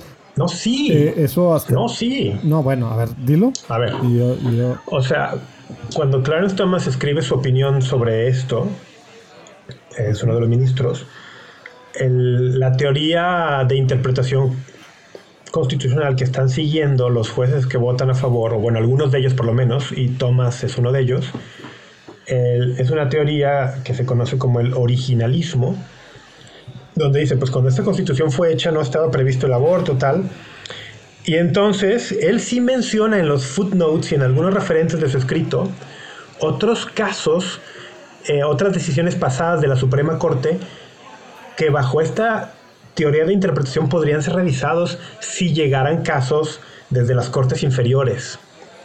Y entre esos, entre esos casos sí está el tema de la anticoncepción, el matrimonio interracial, el matrimonio homosexual, etcétera. O sea, sí hay. estás hablando de que específicamente de la enmienda, 14. No, no, no, no solo. O sea, sino. Ah, eso es a lo que yo voy. Sino con la, no, no, pero está diciendo. Thomas ha dicho. Son, cosas completamente diferentes. O sea, no, no en una. La, enmienda, la enmienda 14 no. O no sé si la enmienda 14. Podría ser que sí. La verdad es que dije que no sin saberlo. Podría ser que sí la enmienda 14 o no. Lo que, lo que sí es un hecho es que bajo esta teoría de interpretación constitucional es decir, cuando los, los padres fundadores y tal, y aquellos primeros constituyentes redactaron la primera constitución, no tenían en mente este derecho, el, entonces la gente dice, bueno, hay un montón de otras cosas que han pasado en 200 años que no tenían en mente. Entonces, bajo esta interpretación, y, y lo, lo, problemático y por lo que se ha criticado es que Thomas mismo mencionó estos casos de referencia. O sea, él sí los menciona en su escrito. El tema de la anticoncepción. Yo recuerdo estos tres concretamente la anticoncepción, que hay que recordarlo, Estados Unidos, en algún punto de su historia legislativa, muchos estados eh, prohibían los anticonceptivos. Hay que, hay que tenerlo ahí. la moralidad de los anticonceptivos, bueno, para el católico está muy clara, pero la moralidad de legislar al respecto es otro tema. Pero, o sea, Thomas sí mencionó el la cosa de los anticonceptivos, el, el caso de los anticonceptivos, el matrimonio homosexual y el matrimonio interracial que también estaba prohibido en Estados Unidos hasta hace no mucho. Sí, a, lo que yo voy es, digo, una aclaración. O sea, las amendments, las enmiendas, obviamente son enmiendas, no tienen 250 años como la Constitución. Eh, en este caso, la del, la del 14, ¿verdad? Viene después de que se abolió la esclavitud, ¿verdad? Y precisamente habla de, cómo pueden ser ciudadanos ya los, pues, los que antes eran esclavos, etcétera, etcétera, el respeto a la persona, por eso se coló, se coló este, este rollo, ¿no? Eh, del aborto en ese sentido, de alguna forma, ¿no? Pero, pero la, pero esta otra parte, de Thomas puede decir lo que sea, ¿verdad? Pero pero esos son diferentes otros roles y este mismo criterio no puede aplicar porque no, no, son, no son paralelos, eso es a lo que yo voy. O sea, no, no, no, es, no, no sirve como, digamos, antecedente ni jurisprudencia para eso, ¿verdad? Que es lo que le da mucho miedo a muchos de, ver. Pues, de, esta, pues digamos, de la gente en contra, iba a decir liberales. Yo estuve, yo, estuve leyendo algo del, de la revista Harvard, Harvard Law. Law Law Review. Y hay algunos constitucionalistas que sí vieron con mucha preocupación este escrito del juez Thomas. ¿eh? Muchos. Entonces, claro. o sea, yo, yo no diría, yo no lo pondría tan fácil como decir que, no, que no hay precedente tal. Creo que sí hay por lo menos tres. Lo vieron por. Creo que. Lo vieron así porque es una locura. O sea, yo sí creo que hay por lo menos tres jueces actualmente en, la Suprema Corte en Estados Unidos que. A ver, ¿quiénes más? Pues creo que es Thomas. Los pro vida, los jueces pro vida. No, bueno, pues Thomas Kavanaugh y, Barrett creo que sí han manifestado en distintos escritos que ellos se apegan o se inclinan hacia esta interpretación originalista de la Constitución que puede abrir el camino a, a, dictámenes en el futuro. Ni Kavanaugh ni, ni Barrett, sobre todo, no creo que se avienten esos. Pero, bueno. bueno eso vamos a ver. El, tema legal alrededor de, de Roe vs. Wade cayendo es bien interesante porque las leyes, como tú, como buen abogado que eras, bueno, no sé si eras buen abogado, pero como abogado que, eres. Gracias. como abogado que eres, tú sabes que el tema de las leyes requieren un nivel de precisión y que luego hay interpretación y tal. y, y las leyes las hacen legisladores y los legisladores en Estados Unidos, tanto como en México, a veces no son personas muy cuidadosas y muy versadas en muchas materias. ¿Cómo? Nuestros diputados y senadores dije a veces. no son versados ni cuidadosos. Dije a veces. Eso es lo que estás diciendo. Dije a veces. Vamos a perder a todos los senadores y diputados que nos están escuchando. Lo maticé, lo maticé, señores senadores, señoras, señores senadores, lo maticé, dije algunos. Señores señores en el sentido de todos. señores y señores. Lo maticé, lo maticé, dije, dije algunas veces. Pero a lo que voy es, sí, sí hay algunas... Perder a sí hay algunas leyes a nivel estatal que son bien problemáticas. Y que serán poquitos casos, pero que, que ponen en relieve muchas estas cosas y que no ayudan a la causa pro vida. Eh, por darte algunos ejemplos, ¿no? Hay algunos estados en los que inmediatamente entraron en efecto estas leyes, las, las trigger laws. Entonces, ciertos medicamentos que tienen una amplia variedad de aplicaciones se volvieron de uso restringido, cuando antes no eran de uso restringido y que, que pueden ser, servir para mil enfermedades. ¿Por qué? Porque algunos de los potenciales efectos secundarios es un efecto abortivo, ¿no? Entonces, si antes una mujer, eh, voy a poner un ejemplo que no es médico porque lo estoy inventando ahora, si antes una mujer que sufría de depresión y ansiedad podía comprar cierto medicamento eh, y le ayudaba tal, pero uno de sus potenciales efectos secundarios era un efecto abortivo, esta mujer junto con su médico podía evaluar la situación y, si estuviera embarazada no podía evaluarlo y tal, y aún así tomar el medicamento. De pronto, en algunas de estas leyes, algunas, algunas farmacias, algunos proveedores de medicina dicen, no, porque como en este estado, a partir de este momento, desde, la, desde la concepción está protegida la vida, resulta que si tú estás embarazada y yo te vendo esto, me puedo meter en una bronca legal. O sea, sí hay un montón de pequeñas implicaciones que muchas personas... que se van a ir aclarando los próximos... No, y que va a haber demandas y que se pueden tirar muchas de estas leyes estatales. sí, o, precisamente por O sea, pero lo que voy es sí va a traer un montón de implicaciones allí en el Harvard Law Review yo veía una, opinión de un constitucionalista que decía que él recomienda a los médicos en los estados donde estas leyes acaban de entrar en, vigor y que pueden tener miedo de, por ejemplo, atender a una mujer con un embarazo ectópico. Y dicen, oye, pero es que cuando se atiende un embarazo ectópico, no, eso no es un aborto.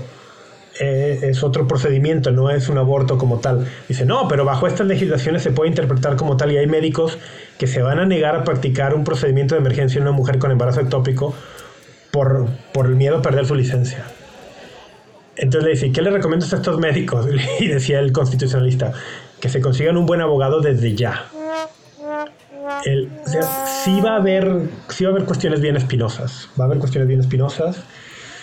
Mm, ah. Sí, como en todo, digo, son leyes, muchas de ellas hechas al vapor. Deja tú que normalmente no son, son descuidados y malversados, como dices tú.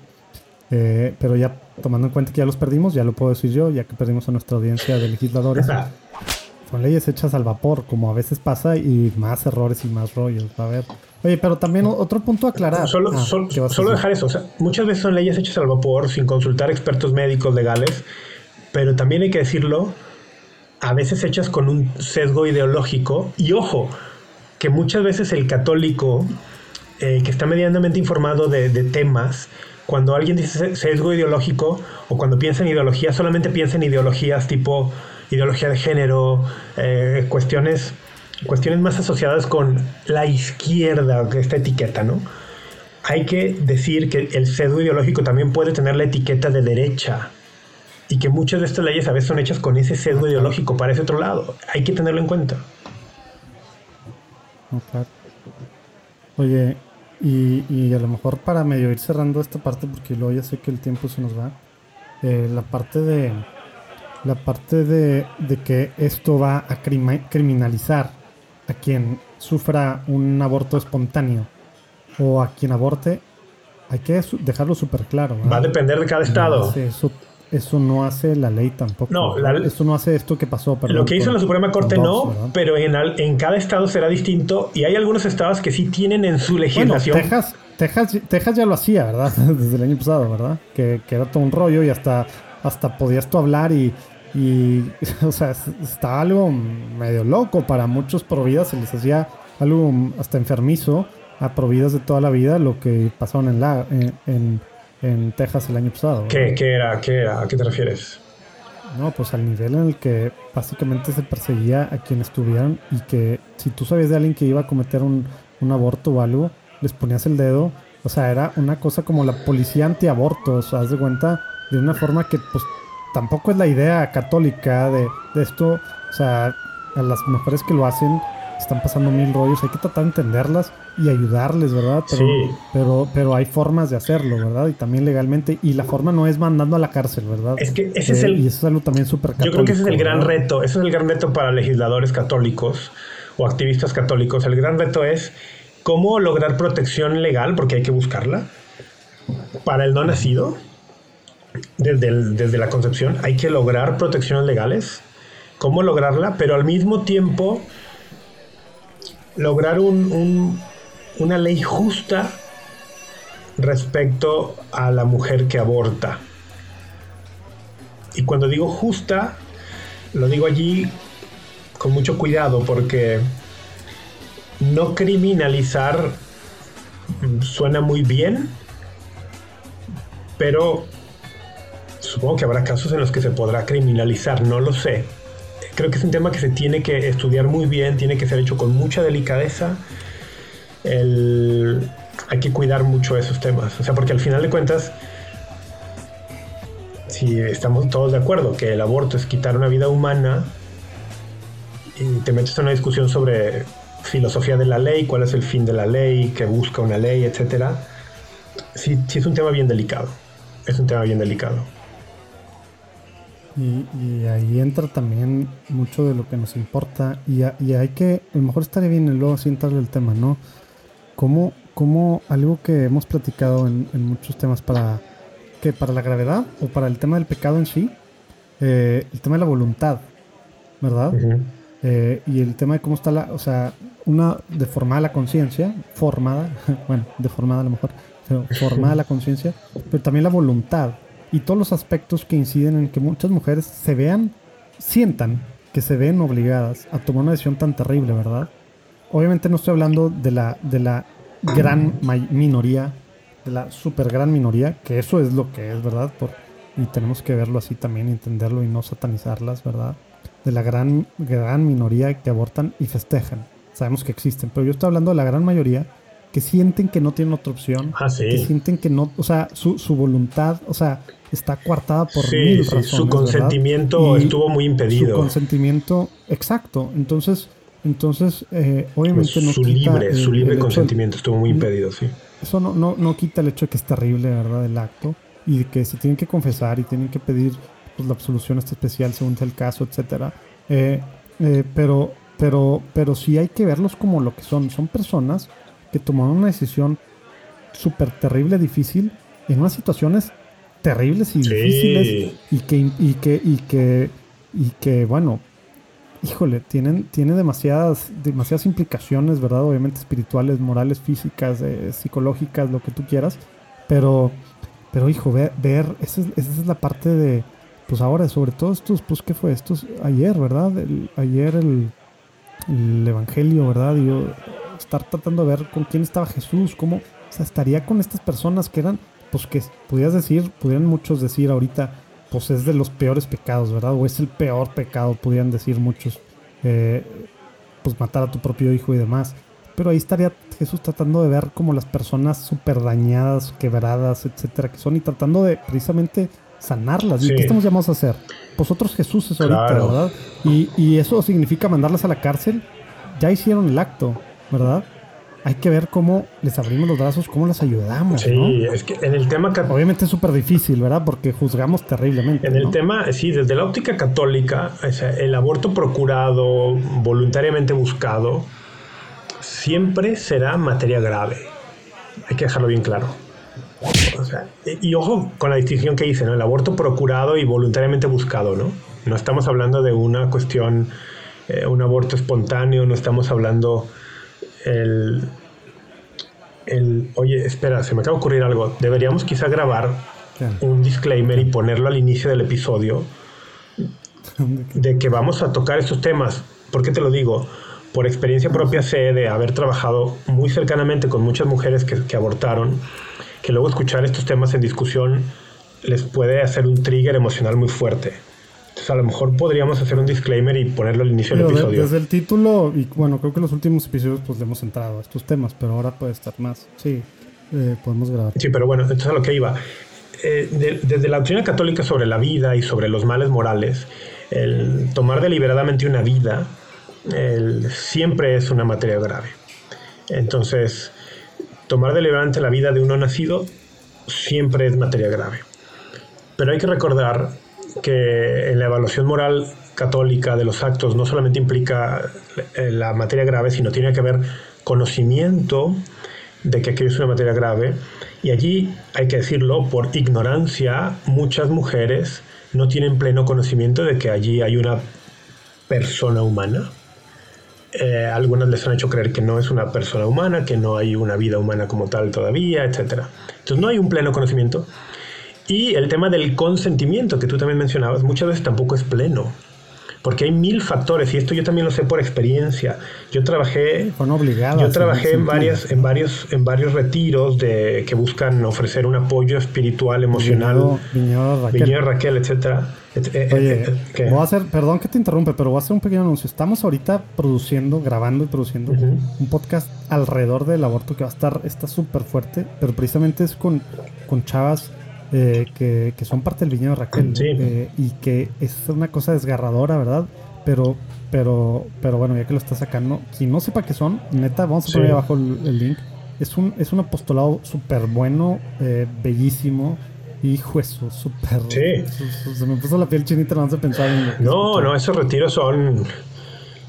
Bueno, pues no sé, yo al mismo tiempo estoy muy agradecido por la oportunidad de verlos, de haber participado en ellos, haber podido colaborar, pero también son experiencias, son experiencias muy fuertes.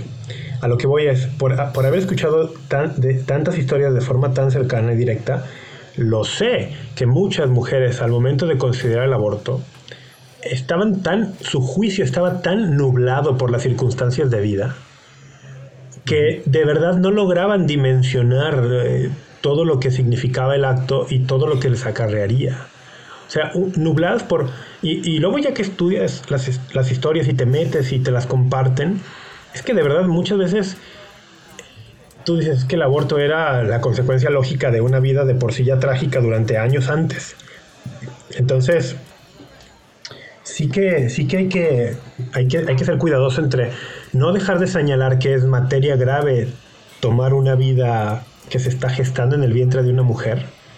Nunca dejará de ser materia grave. Pero por otro lado, como tú dices, ¿cuál es la mejor actitud a adoptar hacia una mujer que ya abortó? Y esto desde el punto de vista teológico, pastoral, pero luego cómo traduces eso en leyes en una sociedad pluralista que no está regida por principios católicos. y donde va a haber legisladores que no son todos católicos y que harán leyes que tienen que eh, aplicar para toda la población, no solamente para los católicos. O sea, sí son temas bien, bien complejos en el cual los legisladores pues requieren de formarse filosóficamente, cuestión médica, en cuestión moral, y, yo no sé si hay gente suficiente o suficientemente dispuesta y preparada para dar ese acompañamiento a los legisladores. Pues, Tampoco sé si habrá voluntad política de parte de los legisladores para contemplar todas estas cosas. sí son temas bien complicados.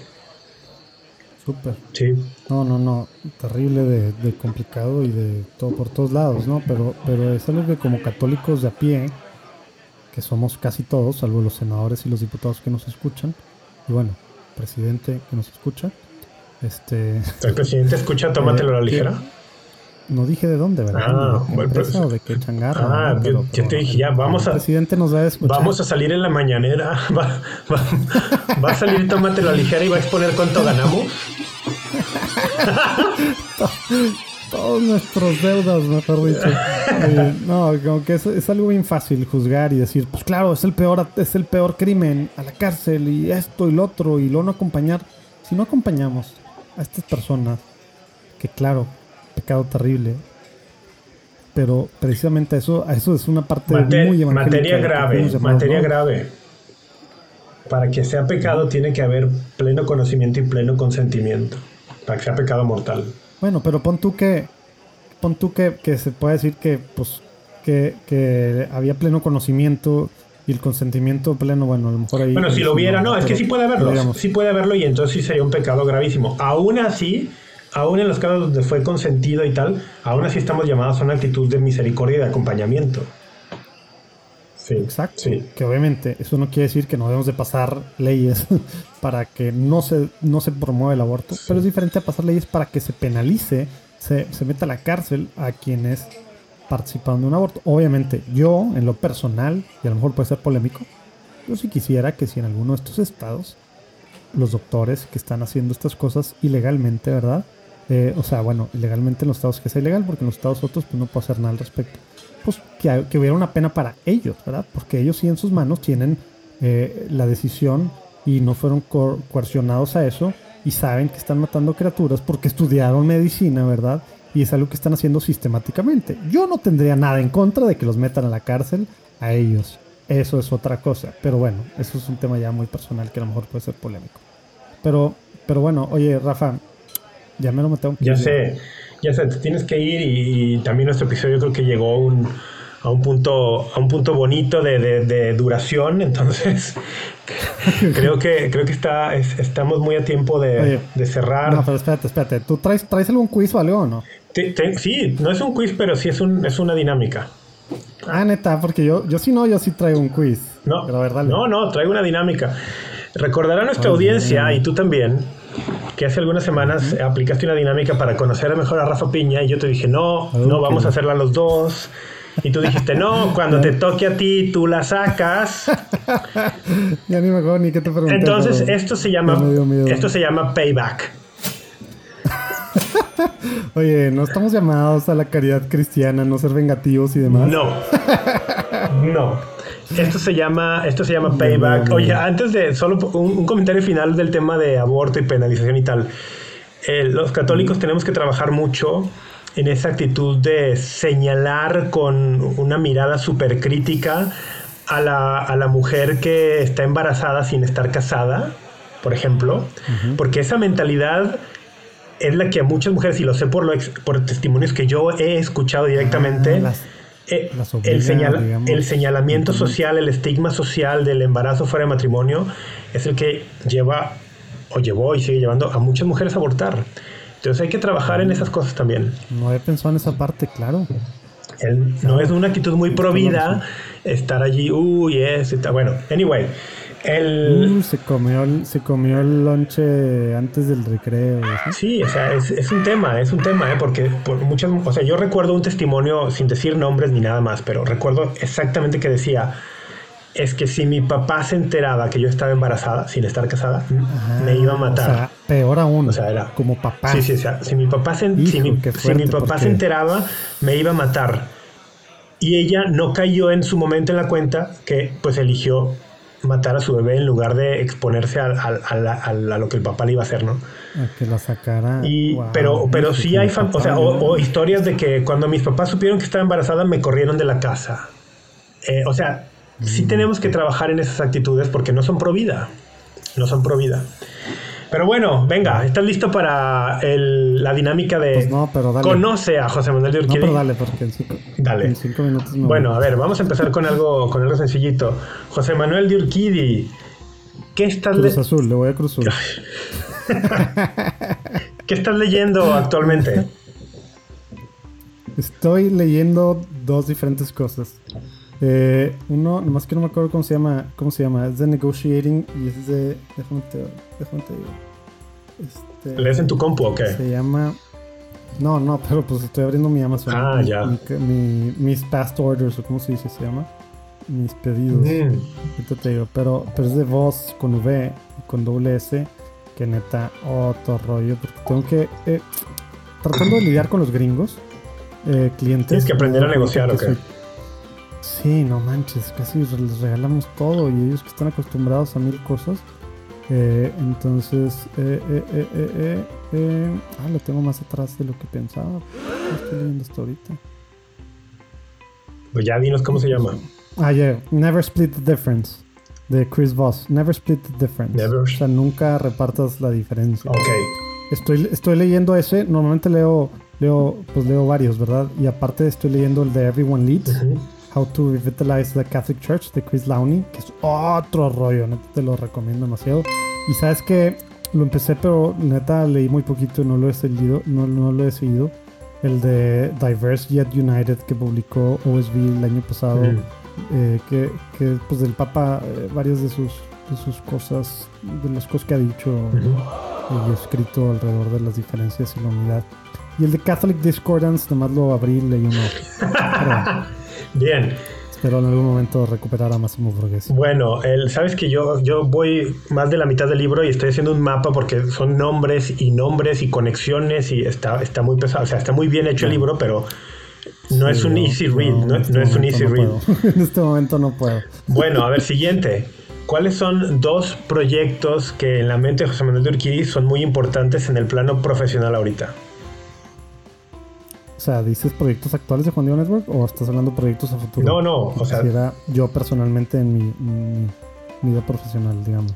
No, no, Juan Diego Network. Ah, ok, pero cosas actuales. Dos cosas actuales que, que tú dices, esto está en mi cabeza, sí. Ah, pues bueno, ha ido creciendo más de lo que pensaba, pero todo lo que estamos haciendo con el Sino Digital, eh, que, que, es un proyecto con el señor Lucio, del secretario del Castillo para la Comunicación. Ha sido una cosa más grande y luego vamos a tener que entrar a un proceso de síntesis súper importante. Se llama La Iglesia te escucha y es más, voy a dejar ahí abajo el link para que quien quiera uh, pues decir cosas sobre la iglesia, compartir experiencias, cosas que les gusta, que no les gusta, que crean que puedan ayudar. Entonces va a mandar al Sino de los Obispos eh, en septiembre, no, en agosto, finales de agosto. Y bueno, eso, es muy importante porque me, me encanta trabajar de cerca con la iglesia. Y, sabes que, híjole, hay tantos proyectos. Me, gusta así en general lo que estamos haciendo en podcast guionados, que van a, van a estar viendo la luz los próximos meses y, el próximo año, que son cosas bien divertidas ya de, guion, de ficción o de no ficción. Ahí hay muchas cosas que estamos haciendo, pero ya sé que eso es trampa. Entonces, eh, hay un proyecto que apenas estamos por pedir autorización, bueno, no autorización, pero la bendición acá del, del señor obispo se llama Conoce a tu sacerdote, que me emociona mucho. Tuvimos ayer en el comité creativo de Juan Diego Network le estuvimos dedicando un buen rato a, a criticarlo y a ver, la próxima semana hay junta con algunos sacerdotes que van a criticarlo también para ver cómo seguirlo mejorando. Es el romper la barrera del mundo virtual, digital, al mundo presencial. Está bien para decir que evangelizamos, que formamos, que lo que sea. Bueno, ahora que se note directamente en nuestra iglesia local. Bueno, ese va a ser el primer proyecto de Juan Diego Network que, que tangiblemente se debe ver. Entonces ya te iré practicando. Órale, pues suena muy Y es un interesante. proyecto para el próximo año, ¿no? Pero, pero bueno. Ok, y por último, a nivel personal, ¿cuáles son dos metas que José Manuel Urquidi tiene para el resto de este 2022? A nivel personal. Puede, puede ser, metas. pueden ser espirituales, pueden ser familiares, pueden ser profesionales, de salud, qué sé yo. Eh, ya, ya ni estaba tratando de pensar así concretamente en cosas que he estado haciendo. Pues bueno, una, una cosa que me puse pues desde el año pasado y luego batallé y ahora estoy tratando otra vez.